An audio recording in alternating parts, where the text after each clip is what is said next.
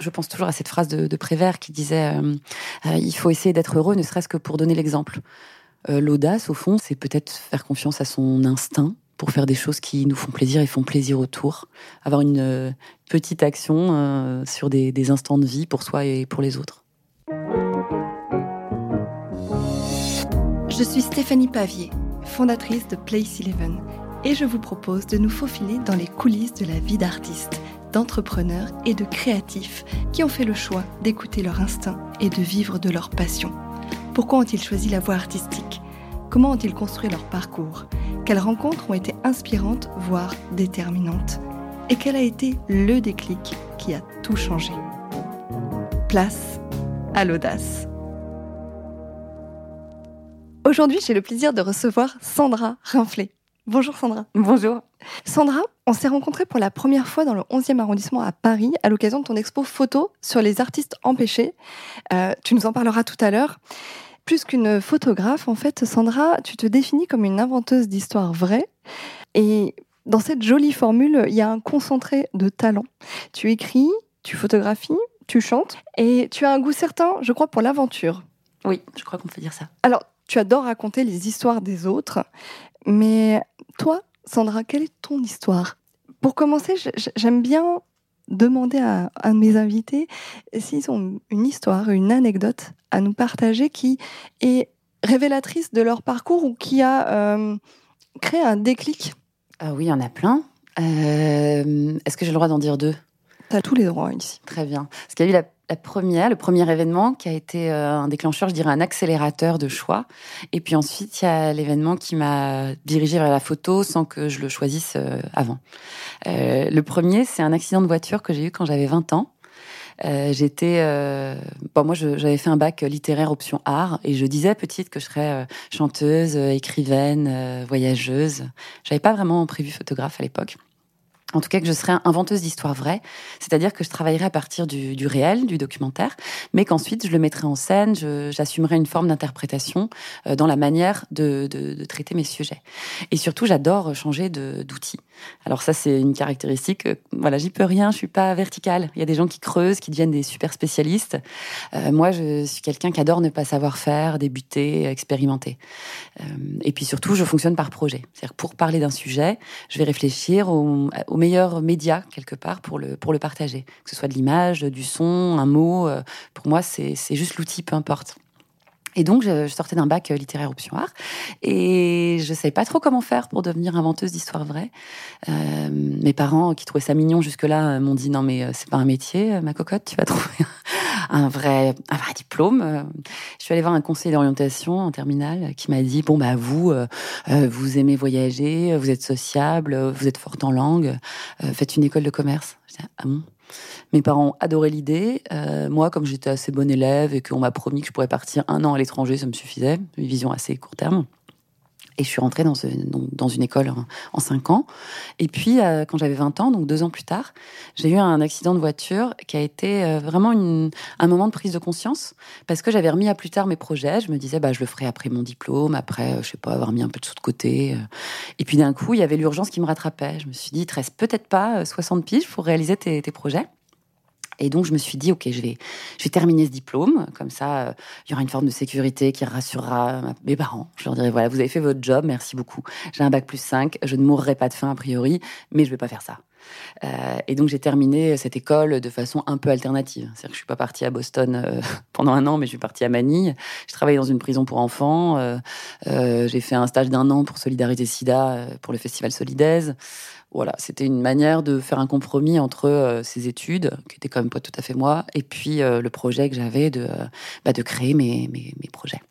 J'ai commencé par être chanteuse, donc, qui était un de mes rêves d'enfant. Je disais que je m'appelais Marine Good Morning, donc j'avais choisi à 6 ans parce que je voulais un nom anglais, que je connaissais que ce mot, hein, Good Morning, c'est deux mots en l'occurrence. Et Marine, je trouvais que ça rimait plus ou moins.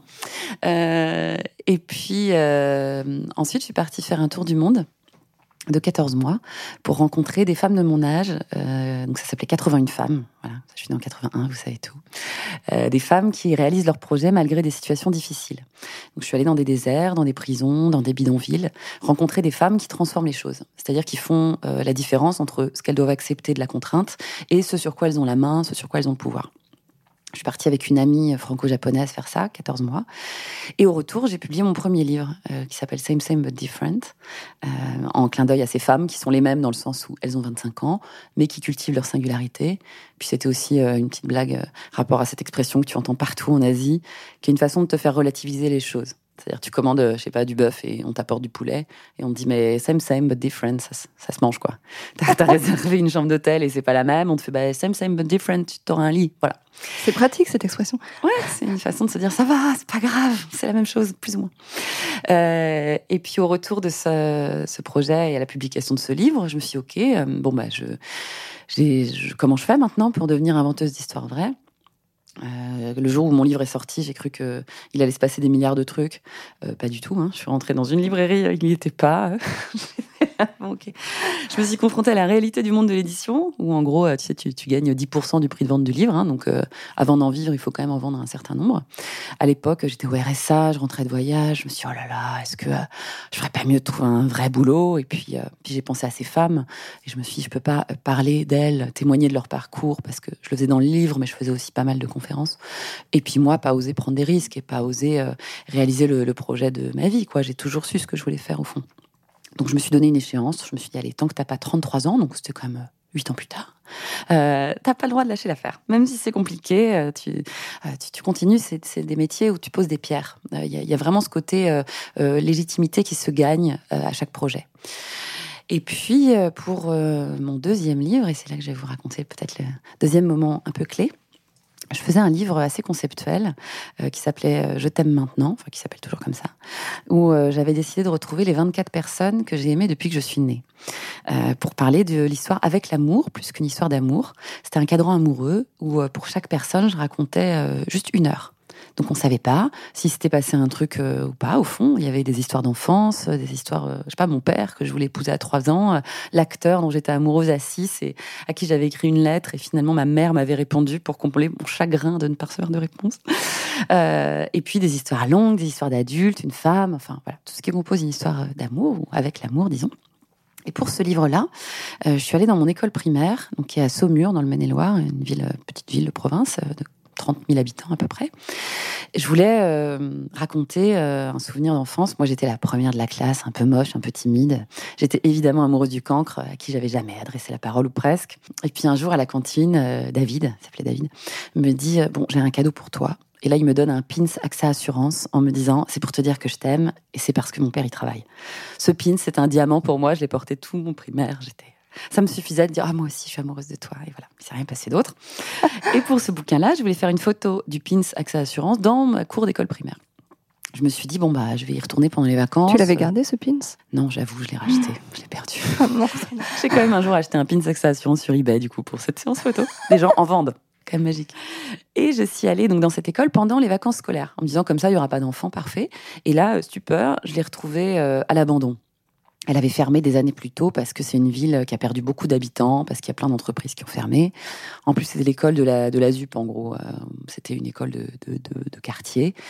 Euh, et depuis, ben, elle était un peu laissée telle qu'elle. Il y avait des arbres au milieu du bitume, il y avait euh, des restes d'art plastique d'enfants et en même temps des restes de squat, des tags, des, des, bouteilles de bière qui se mêlaient aux restes d'art plastique. Et ça m'a vraiment bouleversée. C'était en même temps triste et très beau. Il y avait des, des jeux de lumière dans le verre brisé. J'avais un appareil photo pour ce projet euh, Je t'aime maintenant mais j'étais pas photographe, c'est-à-dire que j'avais aucune prétention artistique sur les images. C'était plutôt euh, pour le processus, pour l'expérience. Je retrouvais toutes les personnes euh, que j'ai aimées à un moment, à l'heure du souvenir euh, que j'ai choisi pour elles, et je les photographiais à cette heure-là. Mais c'était quelque chose de non mis en scène. Elles me regardaient face objectif. Je faisais les photos en mode automatique. Vous voyez, bon, je connaissais rien du tout. Et quand je suis arrivée dans cette école, vraiment l'image m'a sauté aux yeux. Je me suis dit, je dois photographier ça. Et donc j'ai pris plein d'images et, à chaque fois j'écrivais sur mon carnet en, direct des petits des souvenirs d'enfance, un peu comme des haïkus très très courts, euh, pour comparer le réel aux souvenirs que j'avais gardés. Euh, qu'est-ce que ça fait de, confronter euh, la mémoire au présent? Est-ce que ça l'abîme Est-ce que au contraire, ça lui donne une autre dimension? Euh, J'essayais de pas rendre le truc triste. Hein. Je racontais aussi des histoires. Euh, je sais pas, je parlais des toilettes à la turque euh, dans lesquelles j'avais jamais compris dans quel sens me mettre, euh, du savon jaune qui faisait les mains toutes sèches. du coup, je me lavais pas les mains. des cours de sport dans lesquels j'étais jamais choisie ou en dernier. Enfin, tous ces trucs-là.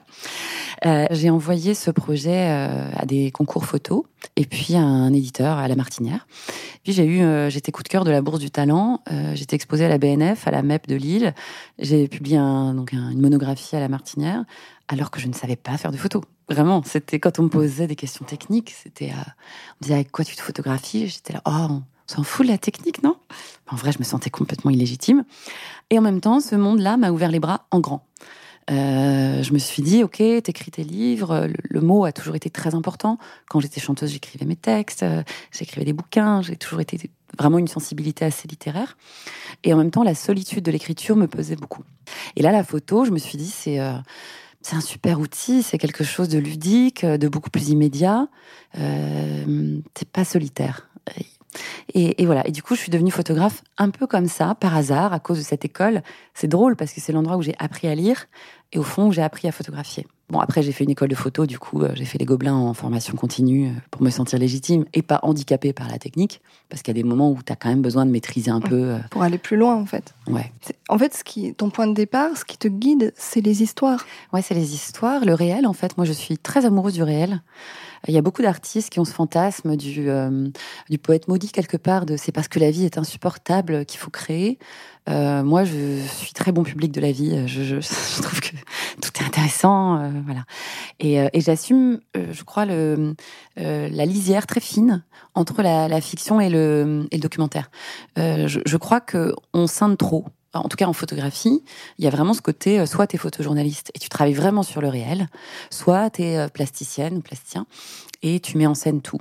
Moi, je crois que ça n'existe pas, cette différence. C'est-à-dire que même quand tu travailles pour la presse, que tu es photojournaliste, que tu essaies de coller le plus au réel, tu choisis quand même un angle. Tu montres, euh, tu montres un champ, tu montres pas le contre-champ. Et c'est jamais la vérité, c'est ta vision de la vérité. Et dans le texte, c'est pareil. Tu choisis un mot plutôt qu'un autre, tu choisis une formule plutôt qu'un autre. Et donc, ça reste, euh, ça reste une, une interprétation. Et ça, ça a été compliqué pendant des années parce que euh, c'est très cloisonné. Moi, non seulement je choisis pas le média, mais même dans le média, euh, il y a cette distinction. Pendant six ans, j'ai fait un projet sur les artistes empêchés, comme quoi la, la contrainte. On en parlait en intro, ouais. Voilà, comme quoi la contrainte est vraiment un, un, un fil conducteur quelque part dans mon, dans mon travail. Ce projet-là, je l'ai autoproduit. Je suis partie dans beaucoup de pays où l'art est contraint pour raisons euh, religieuses, politiques, économiques ou géographiques.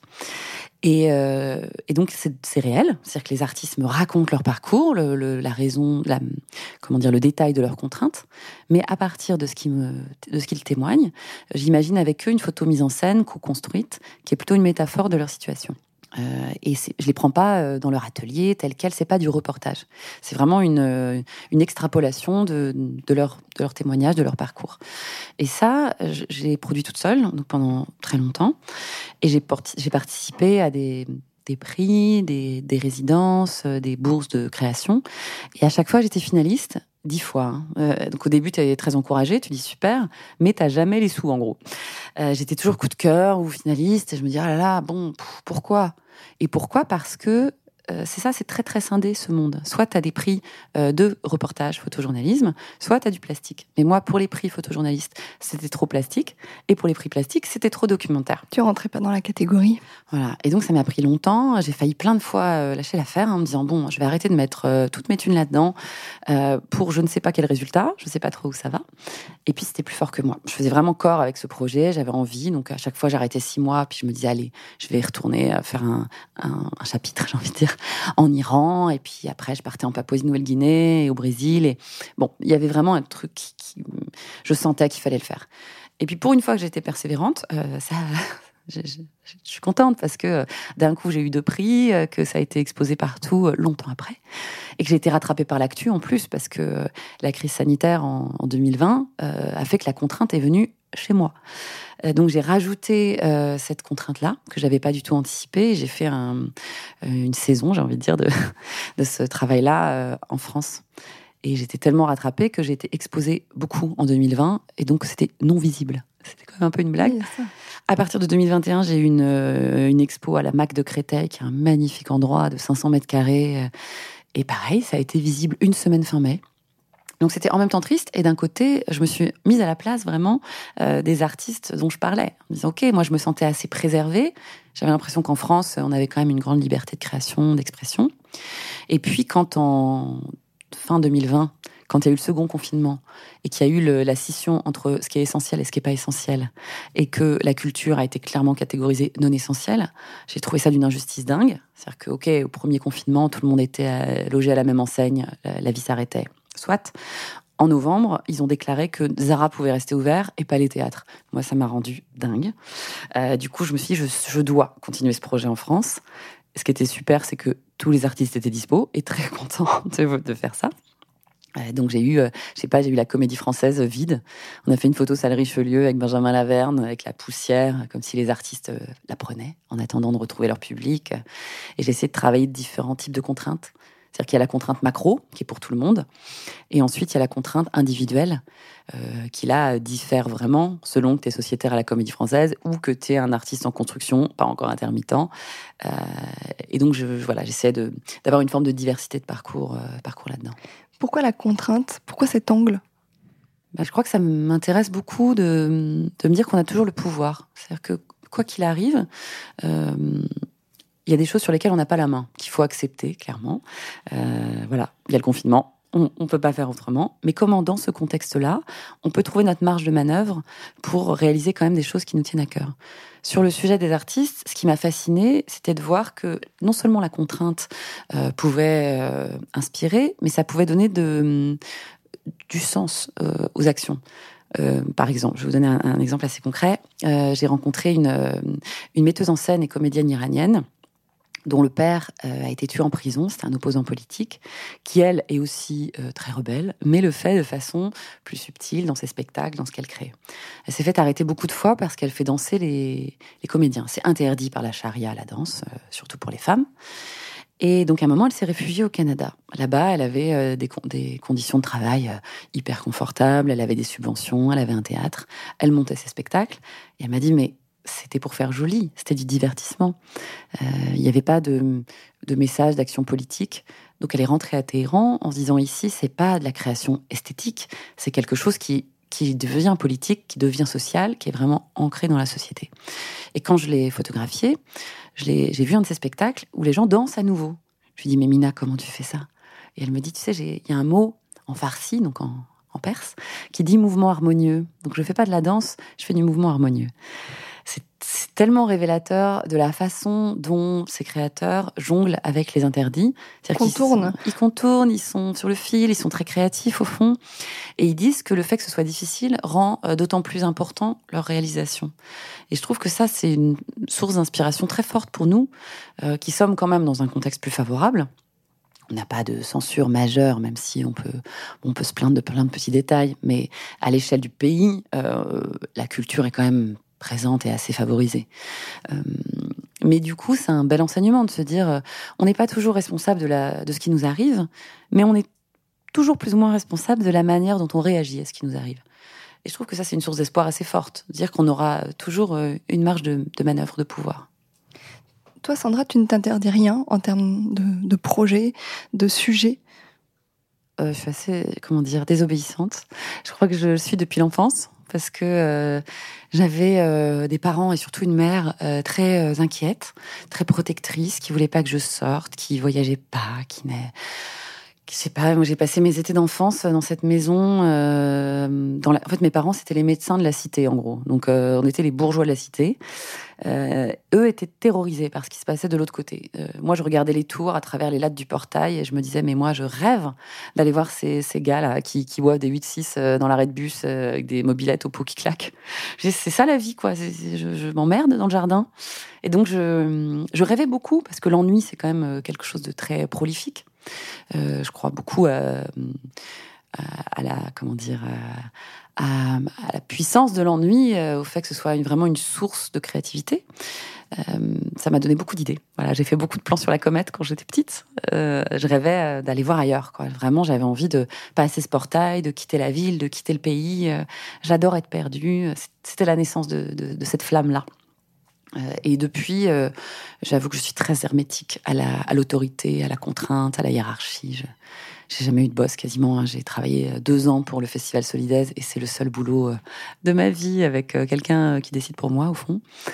Et depuis, oui, je, crois que je suis viscéralement attachée à la, à la liberté, alors avec aussi son pendant. Hein. C'est-à-dire que le fait d'être très libre, c'est aussi très instable. Il faut pas mm. avoir peur de l'incertitude. Moi, j'adore ça. C'est vraiment, il faut se connaître, quoi. Moi, je sais que c'est un moteur, que j'ai très confiance dans, dans, ce qui se passe après et que ça me dérange pas du tout d'avoir une vision à trois mois, euh, au contraire. Il y a quelque chose en effet de, de l'ordre de, de, vivre aussi l'instant en fait, hein, de pas forcément. Tu parlais de tu te projetais pas, tu n'étais pas forcément dans l'anticipation. On est dans une société où on, anticipe beaucoup. Toi, tu, tu, choisis tes projets sur l'instant. Je crois que tu, tu sors d'ailleurs d'un projet, euh, La Place. Ah oui dont tu peux nous, nous, parler. Tu parlais de, de, la cité tout à l'heure. Ouais. J'ai emménagé il y a cinq ans euh, à Saint-Denis, donc dans le, dans le 93. Et moi, je voulais pas juste y vivre. J'avais envie de, de, mener des projets. Une des choses que j'adore aujourd'hui, euh, après avoir pas mal parlé de moi dans mes premiers projets, hein, c'était quand même euh, assez autobiographique. J'ai fait le tour de ma question, je crois, et je me suis dit maintenant, je vais plutôt mettre en lumière des parcours de vie, de, des paroles de gens qui peut-être l'apprennent pas d'eux-mêmes. Donc ça fait, euh, je dirais oui, six ans peut-être, sept ans, euh, que j'essaie de mettre plutôt en lumière euh, des gens qui sont dans l'ombre, des gens qui sont assez éloignés de la culture. je fais des ateliers en prison à Fleury-Mérogis, je travaille avec des mineurs non accompagnés, j'ai travaillé avec des, enfants placés, avec des réfugiés, ce qu'on dit des, qu'on appelle des, des, publics sensibles. et pendant un an, là, j'ai mené un projet dans la cité du Franc-Moisin, à Saint-Denis, donc pas très loin de chez moi, euh, pour faire des portraits d'habitants à partir d'ateliers d'écriture et de récits, où euh, les gens m'ont raconté pourquoi c'est chez eux. Et qu'est-ce qui se passe de bien aussi, parce qu'il y a plein de choses qui se passent bien.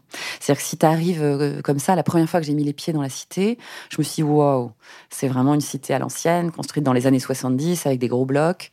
ça peut être impressionnant, en fait, dès que tu mets un pied, euh, tu comprends tout ce qui se trame derrière, euh, de mécanismes de solidarité, de... Euh, je sais pas comment expliquer ça, mais c'est des gens qui font pas tout dans les règles, mais qui font tout pour la communauté. je donne un tout petit exemple assez récent. pendant le premier confinement, la, France n'avait pas de masque et il y a une voiture qui s'est arrêtée limite au frein à main devant le centre de santé de la cité et qui a livré des cartons de masques FFP2 en disant demandez pas d'où ça vient, mais c'est cadeau. Et c'est très révélateur. Ils les ont piqués, je sais pas où, mais ils les donnent à la cité. C'est quelque chose pour le bien commun. Et ça fonctionne beaucoup comme ça. Il y a des distributions alimentaires, il y a euh, une, autre façon de vivre, euh, un peu Robin des Bois, c'est vrai, mais euh, moi je trouve que c'est, a beaucoup à apprendre de, ce regard de l'autre. Il n'y a pas d'indifférence. Les gens les gens galèrent, mais ils galèrent ensemble. si quelqu'un doit aller travailler, il trouvera toujours un ou une voisine pour garder ses enfants. Je veux pas non plus parler de la cité de façon utopiste parce qu'il y a plein de choses qui vont pas. Mais euh, il y a un rapport humain qui est très fort. Et là, c'est une cité qui, en ce moment, est en rénovation urbaine. Donc, en gros, ils rasent des bars euh, pour euh, désenclaver le quartier et, chercher la mixité. Mais du coup, il y a des habitants qui se sentent un peu mis à la porte parce qu'ils pourront pas rester, soit parce qu'ils sont pas à jour de leur loyer, soit parce qu'ils peuvent pas payer un peu plus. Et quand on dit un peu plus, c'est pour, quelqu'un, enfin, par exemple, pour quelqu'un comme moi, c'est pas beaucoup plus. Les loyers, c'est de l'ordre de 50 euros de plus par mois. Mais il y a beaucoup de gens qui peuvent pas se permettre 50 euros de plus par mois et qui, du coup, seront logés dans une autre cité euh, qui aura les mêmes problèmes de salubrité et de sécurité, mais en plus, qui va leur faire perdre la richesse qu'ils ont, c'est-à-dire le, lien social. Donc, les gens sont assez inquiets de ces projets de rénovation. Je comprends hein, pourquoi la ville les met en place bien sûr, il y a une envie d'habitat plus agréable, plus vert, euh, moins chargé en termes de population. Mais les gens euh, sont inquiets, ce que je comprends.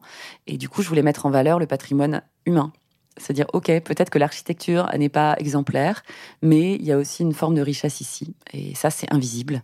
Mais dès lors que tu passes un peu de temps, c'est palpable. Donc, on a fait des portraits qui sont en ce moment affichés en grand euh, dans la cité, dans des modules en volume, où il y a des, portraits avec un petit texte qui raconte le parcours de chacun. Donc, ça, c'est des mises en valeur individuelles. Parce qu'on parle aussi toujours de la cité en collectif. Mmh. C'est la cité, c'est la rénovation, c'est l'insécurité, c'est la drogue, c'est je sais pas quoi. Oui, mais il y a aussi des grands-mères qui organisent des voyages à la mer, des femmes qui deviennent leaders politiques et qui improvisent des distributions alimentaires. Il y a plein de petits gestes comme ça que je voulais mettre en valeur de façon individuelle. Et après, pour relier ces parcours-là, on a créé des modules avec un cabinet d'architectes génial qui s'appelle Bureau Pilote à Saint-Denis et qui les allie les uns aux autres, euh, dans des structures dans lesquelles tu peux rentrer. Et à l'intérieur, euh, avec un artiste qui s'appelle Edith Erki, qui est designer graphique, on a écrit des phrases euh, collectives pour le coup, comme la première, je crois, c'est Tout est parti d'un bidonville qui a levé les yeux au ciel. Voilà, c'est des, des, phrases qui relient un petit peu l'histoire globale de la cité. Et ça, ça me tient vraiment à cœur de d'ouvrir la culture à des lieux qui en font pas leur priorité, à des gens qui prennent pas la parole tout seuls alors qu'ils ont des histoires dingue à raconter. En prison, euh, moi j'ai eu des, témoignages qui feraient des livres merveilleux, sauf que les gens pensent que parce qu'ils font des fautes de français, parce qu'ils sont pas allés à l'école, ils sont pas légitimes pour euh, pour raconter. Euh, moi, mon rôle dans ces cas-là, c'est un rôle de je sais pas comment dire, de traductrice, de mégaphone ou de ou de projecteur, mais c'est voilà, c'est juste faciliter le témoignage et le, récit. On, on, a parlé dans ce podcast avec des précédents invités justement du rôle de l'artiste dans la société. Mhm. Comment toi tu le définirais ce rôle? Enfin, Est-ce que en menant un projet comme ça, tu, vois l'impact que tu peux créer? Euh, moi, je vois pas l'art comme quelque chose de déconnecté de la, de la société. Ou je, trouve que c'est un acte politique. Euh, je ferai jamais. Euh, alors il y a des gens qui le font très bien. Hein, on a besoin de, diversité de regard, mais moi je ferai jamais de la création pour faire joli. Euh, je, veux vraiment que ce soit ancré dans le concret, dans le réel, dans des problématiques de, de société.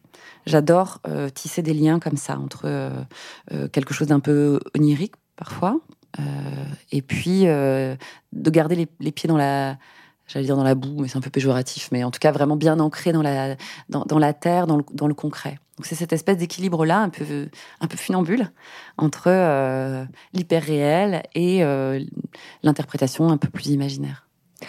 C'est fou parce que quand tu parles à la fois de ce projet-là, le projet des artistes empêchés, où tu as parcouru le monde et des zones géographiques. Euh, parfois hostile. J'ai l'impression que on t'a pas empêché toi de faire ton, ton, ton travail. Alors j'imagine que tu as aussi beaucoup euh, préparé le terrain. Pas toujours. Pas, Non. Mais qu'est-ce qui fait que euh, on ose faire ce que la plupart des gens auraient peur de faire? Euh, je sais pas. Je me, en fait, je me pose pas beaucoup de questions. C'est peut-être une forme d'inconscience hein, ou de d'intelligence limitée. Tu vois, je, ou de confiance euh, en, en l'humain aussi. Ouais, peut-être? J'ai super confiance. Je, je, pars toujours du principe que les gens sont bons. Et, et voilà, l'inverse me me déçoit un peu, mais j'en fais jamais une généralité. Ce qui est bien d'ailleurs dans le fait de vieillir, c'est que je fais la même chose qu'à 25 ans, sauf que comme maintenant j'en ai 40, euh, on m'appelle beaucoup plus, c'est beaucoup moins à moi d'initier les projets, ou quand je les initie, c'est plus simple de trouver des, soutiens. En ça, je trouve ça génial. Surtout dans la photographie, qui est un monde où euh, tu es très longtemps jeune photographe, puis après tu es grand photographe.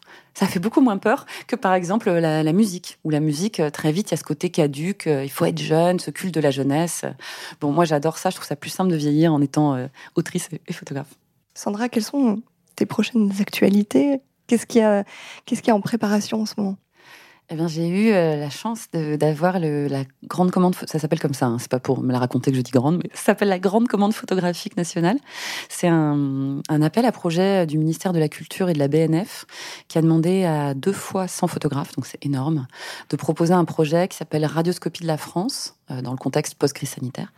Et j'ai proposé un projet sur euh, la gestion de la paix sociale sur le site d'enfouissement des déchets nucléaires de Bure dit comme ça, ça sonne un peu comme une thèse. Euh, mais en fait, c'est un sujet qui m'intéresse beaucoup. Euh, J'étais en résidence un peu avortée, parce que c'était en mars 2020, euh, dans la Meuse, sur l'hyper-ruralité. Et là-bas, tout le monde m'a parlé de ce site d'enfouissement des déchets nucléaires. Donc, c'est un laboratoire aujourd'hui, qui est le seul, hein, un projet euh, national, pour enfouir euh, les déchets les plus radioactifs euh, issus des centrales. Donc, c'est 1% des déchets nucléaires, mais ça représente 99% de la radioactivité. L'espérance de vie de ces déchets est monstrueuse autour de 100 000 ans. Mmh. Euh, et donc, il faut trouver une solution du moins pire quelque part pour euh, pour les enfouir. Euh, il y a eu beaucoup d'opposition à Bure, hein, évidemment, au départ, il y en a encore. Mais du coup, pour quelque part calmer ou acheter la paix sociale, le labo compense financièrement, enfin donne des compensations financières aux villages alentours. et je veux photographier ça. Donc pas facile. Hein. Je sais pas encore comment je vais m'y prendre. Je pars là, là. Je commence là. J'ai six mois pour le réaliser. Et puis après, je ne sais pas, je, je sais pas. Vraiment, c'est en, en, gros, je fonctionne à peu près par euh, cycle de euh, six mois, je dirais. C'est les projets que je mène sont toujours immersifs. J'adore euh, rencontrer les gens. J'ai vraiment une passion pour pour les immersions dans des mondes que je connais pas. Ça me fascine, voilà, de plonger dans ces milieux. Je trouve qu'il y a un truc de l'ordre de l'aventure. Moi, ça me rappelle le voyage que je fais moins aujourd'hui aussi par conscience écologique. Hein. Je voyage pas comme quand j'avais 25 ans, mais c'est des voyages aussi. C'est une manière de, de, comprendre des mondes qui sont pas les tiens, de te faire accepter, euh, euh, de te mouler un petit peu euh, pour qu'on te fasse confiance et, de mieux comprendre le monde et de proposer, d'en proposer une vision, un regard aux autres pour qu'ils se fassent leur avis ensuite. Sandra, pour terminer cette interview, est-ce que tu pourrais nous partager ta définition de l'audace? Je ne sais pas si j'ai vraiment une définition. Moi, c'est très euh, naturel chez moi. L'audace, je sais pas, c'est juste euh, se dire qu'il n'y a pas grand-chose à perdre. Euh, moi, j'ai toujours, et depuis l'accident, c'est vraiment une des. Je souhaite à personne ça, mais moi, ça a eu quand même une, un vrai apport positif dans ma vie. C'est la prise de conscience qui a euh, un côté éphémère aux choses. C'est que euh, on va mourir, c'est la donnée de base. On fait une sorte de déni collectif là-dessus.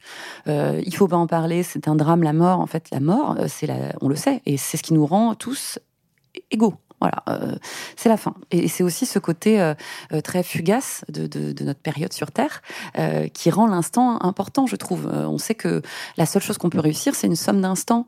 moi, j'ai cette, je pense toujours à cette phrase de, de Prévert qui disait il faut essayer d'être heureux, ne serait-ce que pour donner l'exemple. Donc voilà, je, je, crois que l'audace, au fond, c'est c'est peut-être faire confiance à son instinct pour faire des choses qui nous font plaisir et font plaisir autour. Avoir une euh, petite action euh, sur des, instants de vie pour soi et pour les autres. C'est pas très concis, mais... non, non. Merci beaucoup, Sandra. Merci euh, pour ta générosité et ton partage. C'était très inspirant de te recevoir aujourd'hui. Je remercie aussi le CHAC qui nous a encore une fois accueillis dans des super conditions. Et puis, ben, je vous dis à très bientôt pour d'autres rencontres audacieuses.